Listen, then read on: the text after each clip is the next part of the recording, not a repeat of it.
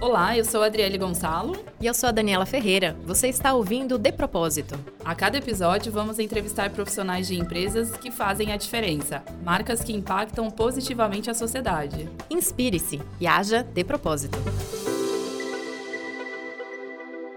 Sejam bem-vindos e bem-vindas a mais um episódio do nosso podcast. Nosso objetivo é mostrar empresas e pessoas que fazem a diferença. Hoje é um episódio especial. Dessa vez a gente não convidou nenhuma empresa, como nos demais. O nosso convidado de hoje é um consultor especialista em identidade e comportamento de marca. Marcos Manuel, seja super bem-vindo. Obrigada por aceitar o nosso convite. Imagina, eu que agradeço a oportunidade de estar tá falando de algo que há tanto tempo eu trabalho, que eu acho muito bacana para todas as empresas. Quanto tempo já faz que você trabalha com esse tema? Porque só agora que o pessoal começou a falar de marketing de causa, enfim, cada um dá um nome, mas você já tem aí uma trilha nisso. Eu né? já estou há 12 anos trabalhando com causa e proposta. A gente vai falar um pouquinho até da diferença dessas duas coisas, mas eu já estou há 12 anos nessa, nessa estrada.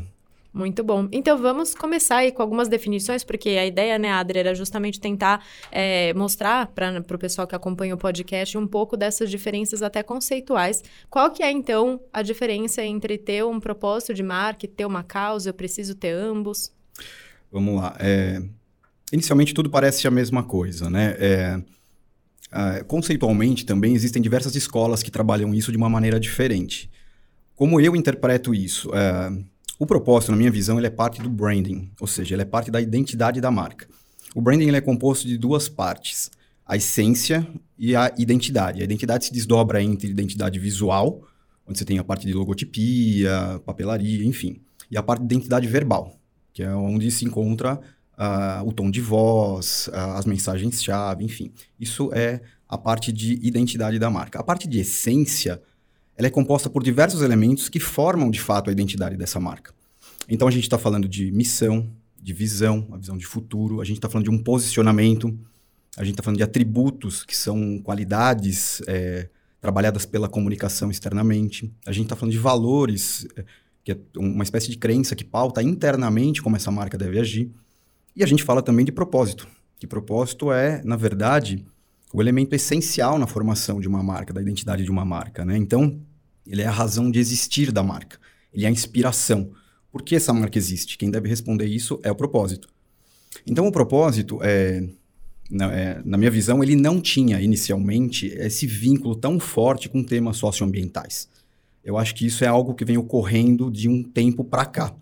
Ou seja, porque se entendeu que uma empresa com um propósito muito pragmático, muito frio, é, não inspira pessoas, não atrai pessoas.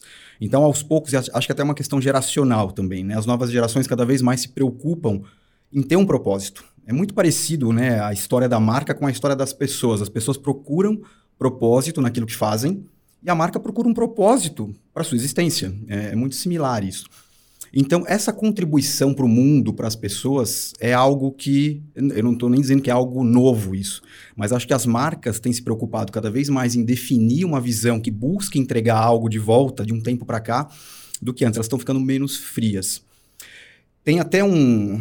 um vou citar aqui um, um, um especialista, chama Simon Sinek. Ele é um autor britânico-americano que fez carreira em agências de comunicação de, de Nova York, principalmente.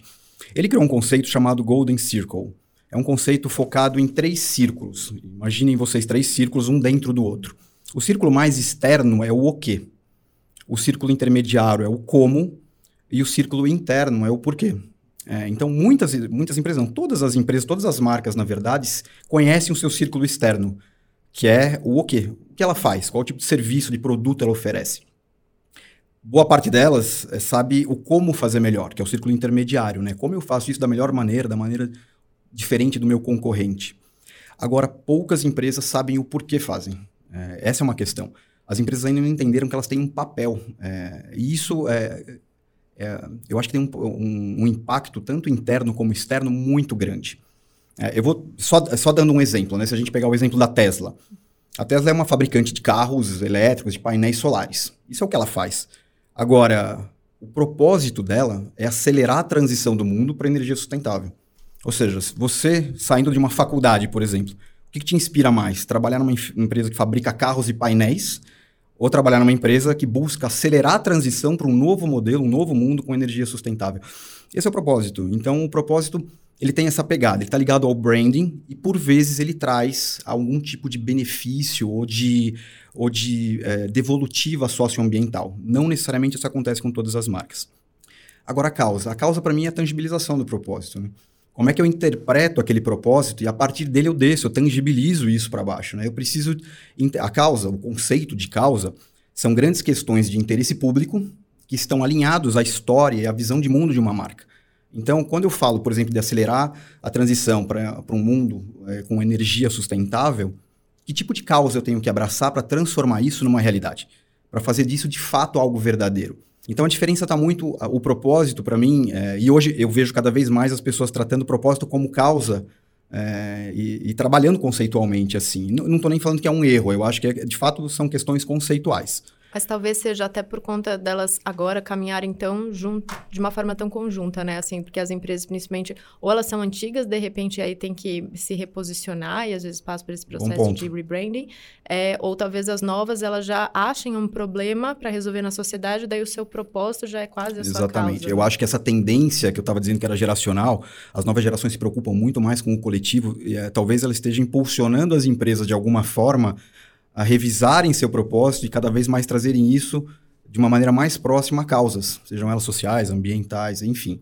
Mas, é, de qualquer forma, o propósito, ele, ele se tangibiliza internamente porque ele é um farol. Né? Quando a gente fala que ele é a razão de existir, é porque ele vai pautar a visão de negócio, ele vai pautar a forma de se entregar a promessa daquela marca.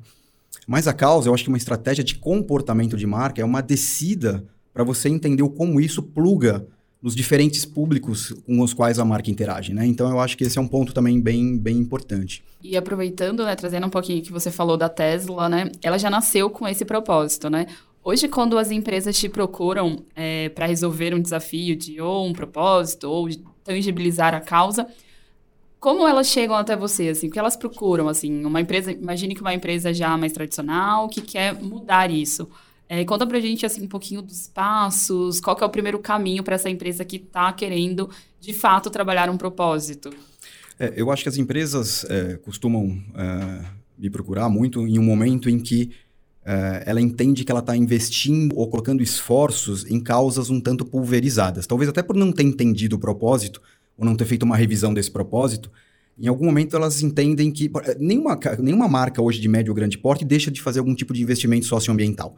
Isso é quase que é, é, é, o concurso, assim, todas elas fazem alguma coisa. É porque elas são obrigadas, né? Por vezes artes, tem né? questões né? regulatórias de fato, mas até às vezes, dependendo do impacto que ela causa no próprio entorno, tem uma questão de licença social aí também, né? Hum. O quanto você consegue trazer a comunidade para o teu lado, é, isso é uma necessidade, né? O que, que eu posso devolver a partir do impacto que eu estou gerando com minha produção naquele local específico.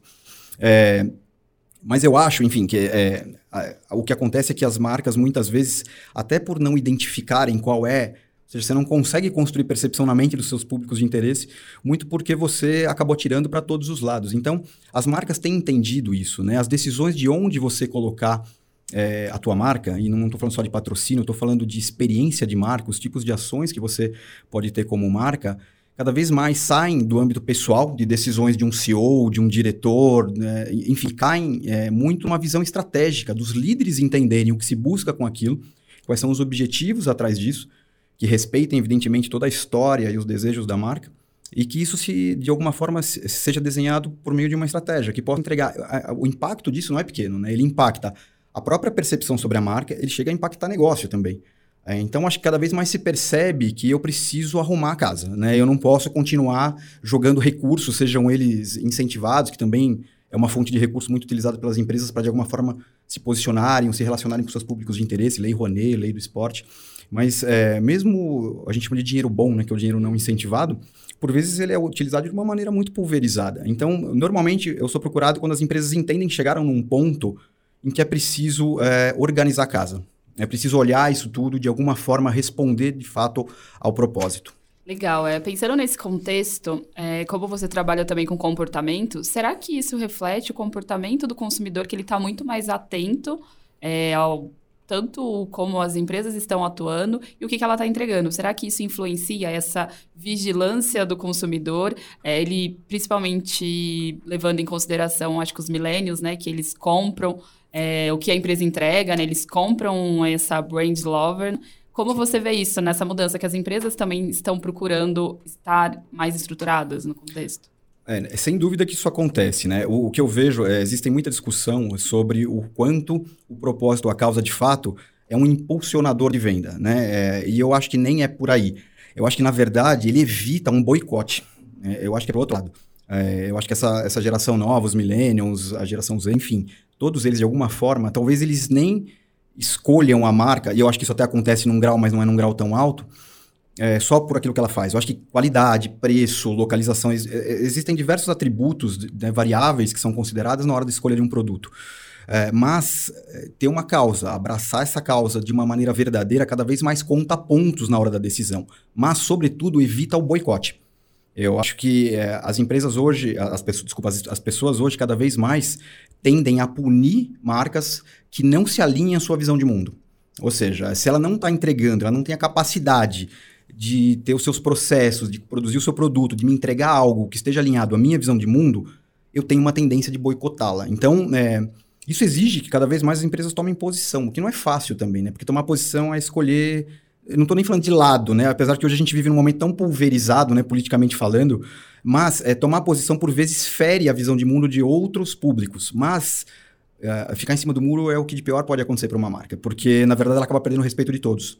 É, então, eu acho que também é um ponto bem importante. Tem influência, não acho que é o fator decisivo na escolha. Eu estou trabalhando agora, fechando até a estratégia de marca de uma grande construtora aqui de São Paulo, é, e foi muito discutido isso. O quanto a minha marca atuar de uma maneira efetiva vai fazer com que ele escolha o, o meu, a minha construção, o meu empreendimento e não outro. Eu falei, talvez a relação não é tão direta, né? Não é que eu vou deixar de comprar um, um outro empreendimento que é mais barato, mais bem localizado, porque a tua marca faz algum tipo de ação social mais forte. Não é tão direta assim, mas a gente não pode pensar só no consumidor. Hoje a gente lida, a marca lida com tantos stakeholders, é importante eu entender como a vizinhança me percebe, como o poder público se relaciona comigo, o quanto eu entrego de volta para a sociedade. Tudo isso é tão importante, constrói indiretamente uma imagem que, bem ou mal, vai pesar na hora de uma decisão. Talvez não vai ficar à frente do preço, da qualidade, da localização, mas vai ajudar sim você a se aproximar de alguma forma dessa marca. E Marcos, tem uma questão também que às vezes em muitas empresas, né, por atuarem num determinado segmento, num setor, às vezes elas ficam muito parecidas, né? E aí eu lembro que a gente falava bastante também até com os nossos clientes, né, na época que a gente trabalhava junto, assim, de vamos escolher um território, né, assim.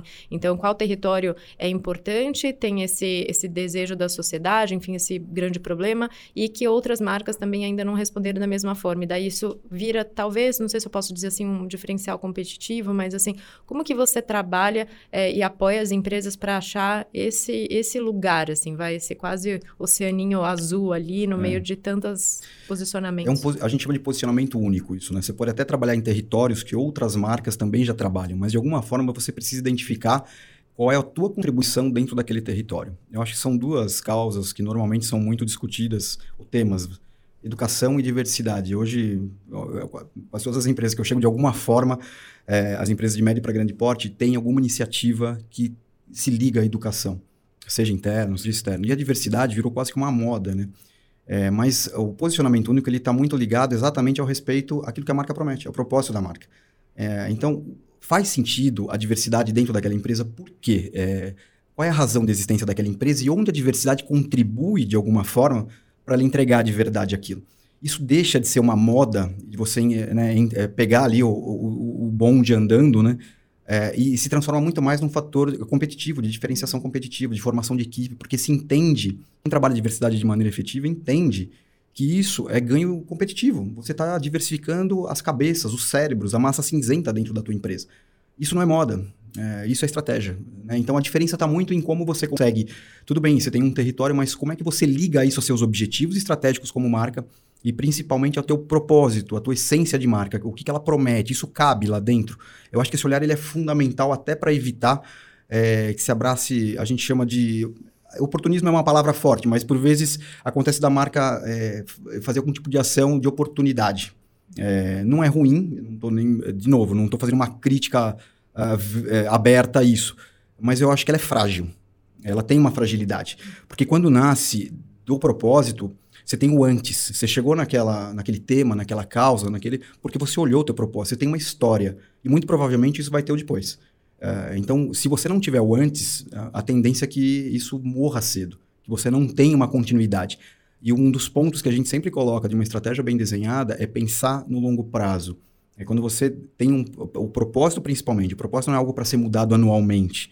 E abraçar causas também não deveria, deve, deve ser algo que de fato entrega no médio para longo prazo um compromisso uma história e um compromisso com um tema de interesse público. Pensando até nesse ponto, né, eu acho que muitas das empresas acabam sofrendo deslizes porque acaba entrando numa onda sem uma estrutura, sem pensar no antes do propósito e sem esse a longo prazo, né? Para a gente dar um é, finalizar aqui a, a nossa conversa, como que você enxerga esse marketing de causa para o futuro? É uma pergunta, uma pergunta complicada. É, se tem um elemento que eu acho que deve funcionar, pensando é, associar a causa a marketing é, ela tem um, uma armadilha aí, talvez, né? Porque eu acho que tem uma questão que é o fundamental, que ligaria esses dois pontos, que é a verdade. Então, assim, para você atuar, a ideia não é só você construir algo na mente do seu consumidor. Isso é fundamental, construir significado na mente do consumidor. Mas acho que tem que ter uma questão de verdade naquilo que você está abraçando, que é fundamental. Então, um desejo de, de fato, gerar algum tipo de transformação no teu entorno, no ambiente do qual você faz parte. Isso é fundamental. Quando a gente desenha as estratégias, inclusive, existem dois tipos de aferição que a gente recomenda. Um, focado naquilo que volta para a própria marca. Então, o que eu busco por meio de uma estratégia como essa é recall de marca, é eu tenho que mensurar isso, entender se isso está sendo entregue. Por outro lado, existe uma necessidade de definir o quanto eu entrego para a sociedade. Eu abracei uma causa. Se eu estou abraçando a educação, qual é o tipo de impacto que eu estou causando na educação? eu vejo eh, diversas marcas atuando no tema e de fato são marcas muito sérias, atuando de maneira séria, com um investimento pesado em cima disso. E quando eu vou, eu, eu vou para uma conversa com educadores ou com organizações que trabalham isso, a crítica é muito forte. Há tanto tempo investindo, por que, que a mudança é tão lenta? Ou por que, que isso não acontece? Está acontecendo.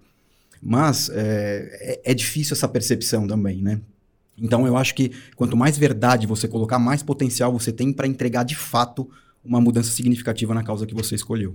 E no mundo de fake news, apesar de ser difícil às vezes da gente perceber o que é verdade e o que não é, eu acho que a consistência das marcas em buscar isso, pelo menos, e daí fazer essa comunicação consistente é muito importante, né? Sem dúvida, né? Sem dúvida. A gente já nem usa muito esse termo, é um termo ultrapassado, greenwashing, né? Que se usava muito isso há um tempo atrás, que é exatamente como é que você lava a tua marca a partir de ah, abraço duas, três causas falaram ali e vai resolver. depois falaram de ecochato, porque ah, não é tão Exato. ruim assim com o planeta, tá tudo bem, né? É. Esses ecochato aí, mas a gente tem visto que isso é realmente cada vez mais presente. Eu acho que essa é uma conversa, né, Adri, assim, que, nossa, poderia se estender muito. Uhum. Eu mesmo tenho várias outras dúvidas e perguntas. A gente quer incentivar também os nossos ouvintes a interagir pelos canais e mandar perguntas para o Marcos, né? Porque daí ele pode até ser claro. aí um, um, curador nosso e ajudando a gente a responder algumas, algumas questões. A gente vai para o segundo bloco para conhecer um pouquinho mais da carreira e da vida e um pouquinho mais pessoal do Marcos.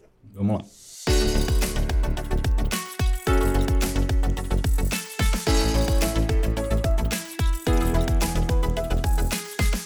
Bom, a gente está aqui com Marcos Manuel, nosso consultor em identidade e comportamento de marca, e nesse bloco a gente sempre quer saber um pouco mais é, da carreira, da vida pessoal, né? E principalmente aí na sua trilha, eu acho que como consultor, tem tanta hoje, tem tantas pessoas hoje buscando até né, o que a gente chama de independência, às vezes tem uma forma diferente de trabalho que não seja só dentro de empresas, né? Ou criar um negócio grande, né? Enfim.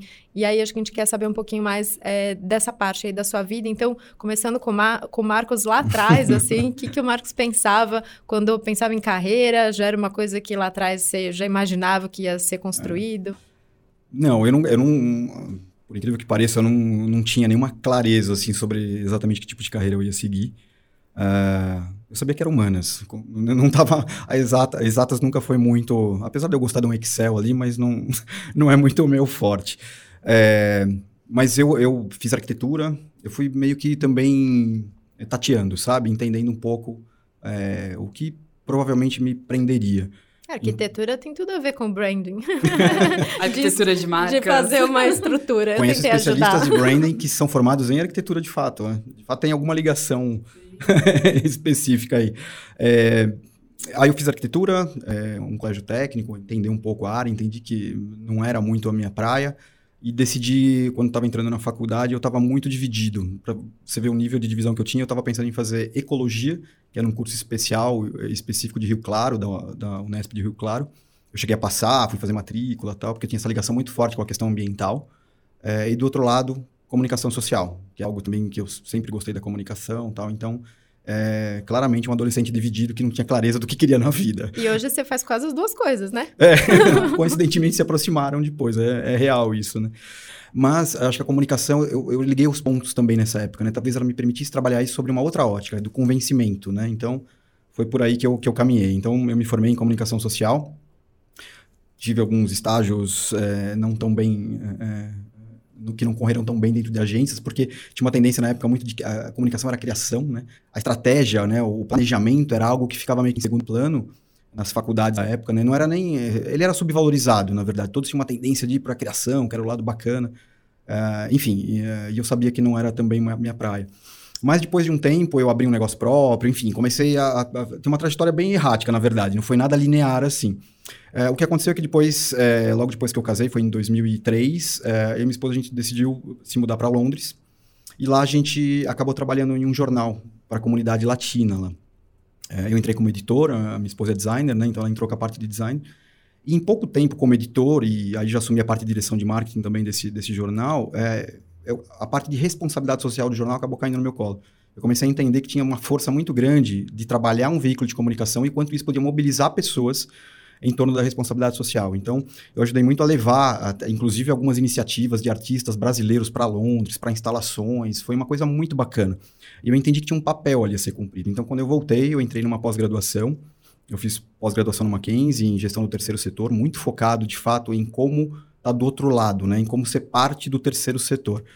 É... e abri uma consultoria. Comecei a trabalhar com uma consultoria ali com dois, três clientes, aquela coisa muito de uma, uma empresa nascendo. Uh, e quando ela estava começando a decolar, eu tive um contato com a Significa, que era uma consultoria boutique, né, muito focada na atitude da marca. Foi onde também cresci muito com esses conceitos, assim, o Yakov Sarkovas, a Sharon Hess, que eram os, os sócios dessa consultoria eu acabei fazendo uma entrevista, até meu currículo, o próprio Iaco, eu lembro, olhou e falou, hum, é meio fora da caixa, assim, acho que vale investir, assim. Então não era algo, curiosamente, que se alinhava aos outros profissionais, mas acho que até por isso eles entenderam que tinha alguma riqueza ali, né? Foi bem bacana isso.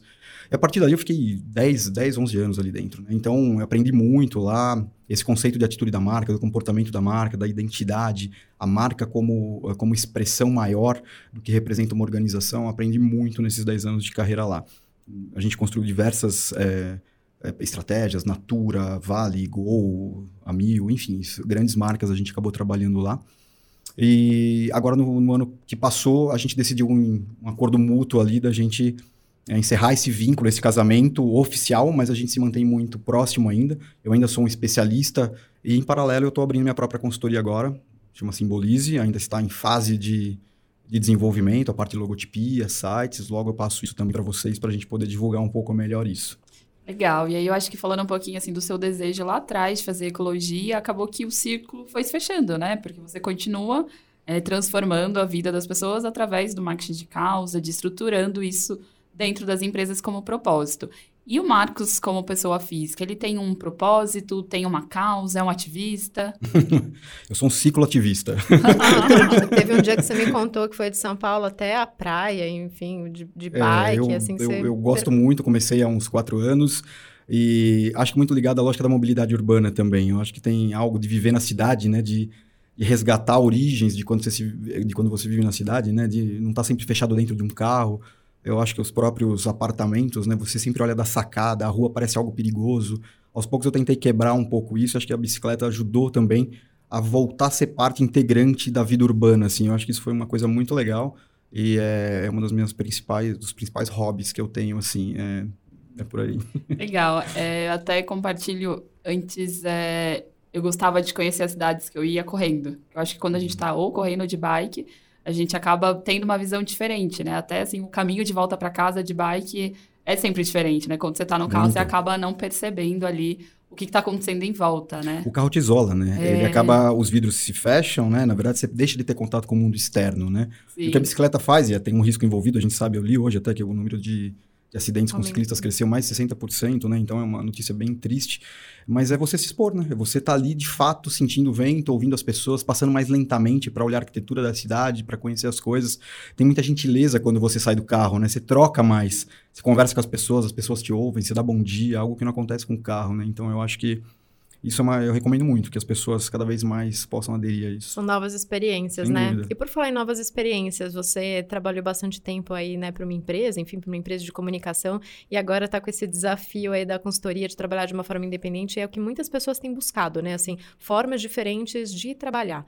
É, o que, que você está achando dessa experiência? É, quem tem vontade, assim, quais que seriam as principais barreiras, assim, que, que... É, eu já tinha feito uma, é, como eu disse, antes de entrar na própria Significa, eu estava com a minha consultoria, então já tinha um modelo muito similar ao que eu tenho hoje, né? Ele era mais, mais cru, na verdade, mas era algo similar em termos de rotina de trabalho. Então, eu, eu recomendo muito isso. Eu acho que você ter os seus próprios desafios, eu, eu acho que é muito bacana. Você mesmo eleva a tua própria régua, é legal você estar tá buscando o tempo inteiro, eu acho que isso é, é bem interessante. A ideia de você ter a, a tua própria organização de tempo, eu acho que é muito legal porque se eu quiser trabalhar no fim de semana, eu trabalho e folgo na segunda. Eu, eu, acho que essa liberdade é muito bacana, né? Eu tenho uma filha de 11 anos, né? E isso me dá a liberdade de é, estar com ela em momentos que talvez eu não imaginava que eu podia estar. Então, eu acho que tem um equilíbrio entre vida pessoal e profissional que pode compensar. É evidente que a gente sabe que também ter, ter um negócio próprio exige uma dedicação por vezes até maior que dentro das empresas, né?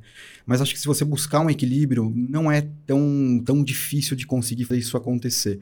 Então, eu acho que vale a pena tentar. Eu acho que até considerando hoje, né, reformas trabalhistas, tudo que a gente está vendo aqui, é, o formato do emprego no, nos moldes do que a gente conhecia tende a morrer. De fato, todo mundo vai ser um empreendedor de alguma forma, né? Acho que quanto antes as pessoas, né? exato, quanto antes as pessoas se, se, adequarem a essa lógica, melhor, né? Então, eu recomendo muito, principalmente acho que quem está saindo da universidade, se arrisque, né? Eu acho que é a hora de voar também.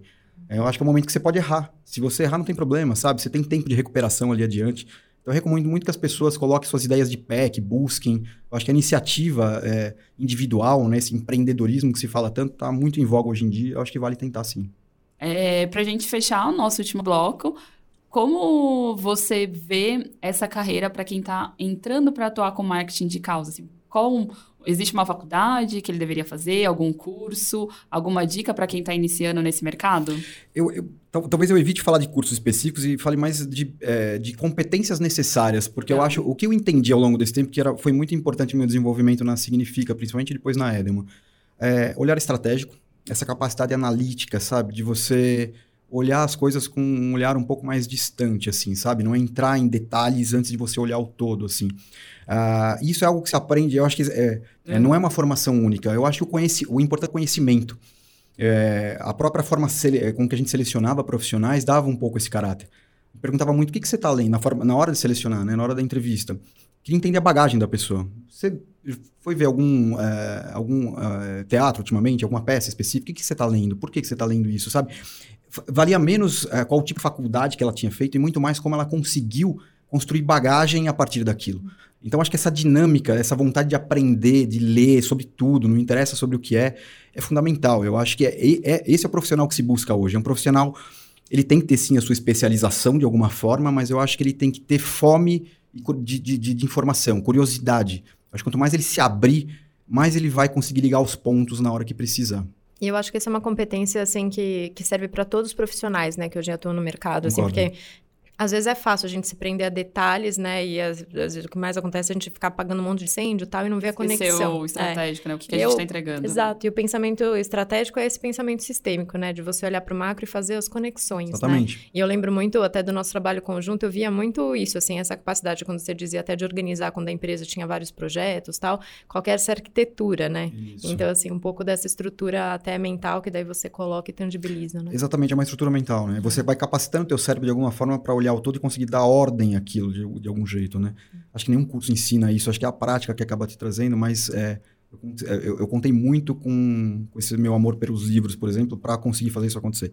Eu acho que é fundamental. Hoje eu pego muito no pé da minha filha, a Sofia depois vai ouvir isso, ela sabe por que, que eu estou pegando tanto no pé dela. isso aí. Marcos, foi um grande prazer. prazer Obrigada por ter aceitado o nosso convite. É sempre uma aula. é, foi uma aula para a gente bem legal e eu acho que importante, né? Até algumas dúvidas que a gente tinha antes de montar o nosso projeto, né? E quando a gente convidou algumas pessoas para participarem, eles perguntavam, tá, mas eu, o que, que é o propósito que vocês estão considerando? Então, acho que esse especial do podcast foi exatamente para trazer isso para os ouvintes, para que a gente consiga separar né, o propósito, causa e entenda melhor as atuações. Muito obrigada, viu, Marcos? Eu que agradeço, acho que é uma, uma grande oportunidade ter um espaço para falar sobre isso. Acho que é bacana que as empresas cada vez mais se atentem a isso é, e que os profissionais também queiram trabalhar com, com esse escopo. Eu acho que é fundamental que espaços como esse divulguem essa, essa ideia e esses conceitos. Bacana. Muito obrigado. Quer deixar seu contato, seu LinkedIn, como é que as pessoas podem te achar? Como é, a Simbolize que a gente está construindo ainda está, de fato, em desenvolvimento, eu vou passar meu e-mail pessoal, é marcos, com o, alex, de Alexandre, número 1, arroba uol.com.br, LinkedIn Marcos Alexandre Manuel, vocês têm acesso, a gente pode conversar, fiquem à vontade para me acionar. Muito obrigado. Obrigada. Eu que agradeço. Se você conhece uma marca, um projeto bacana, mande a sua sugestão em nossa página do LinkedIn ou pelo site depropósito.net.br. Este podcast é gravado no estúdio da agência Imagem Corporativa. Acesse icom.com.br. Até o próximo encontro. Obrigada, até mais.